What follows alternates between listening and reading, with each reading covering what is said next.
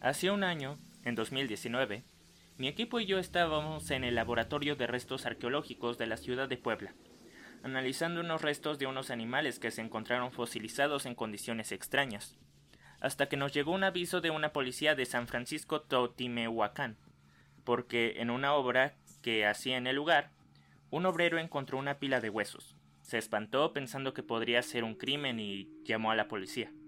El equipo forense llegó a analizar las muestras y se dieron cuenta de que eran restos humanos que tenían muchos años de antigüedad.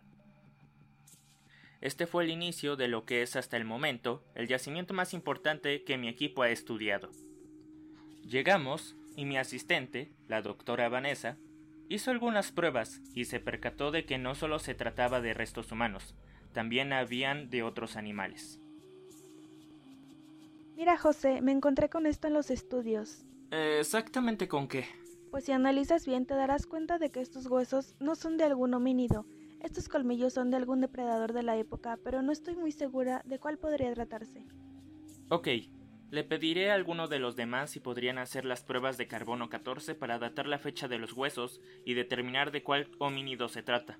Esperemos que con ello también nos demos una idea de qué animal son esos colmillos.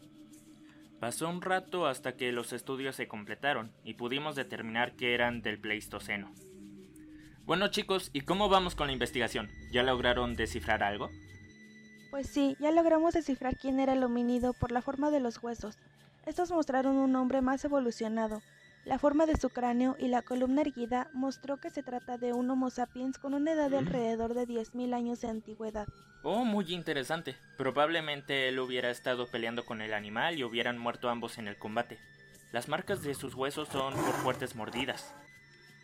Del esqueleto del animal se ha encontrado muy poco. Creemos que puede ser algún felino o tal vez un canino, pero tardaremos un poco en ver qué especie es. Cayó la noche y nosotros seguíamos revelando los restos del lugar. Encontramos otros dos homínidos y armas como lanzas y cuchillos. Todavía con algo de sangre seca, efectivamente, ahí hubo una pelea. fuimos a dormir y a la mañana siguiente desperté con una gran noticia. Doctor, doctor, mire.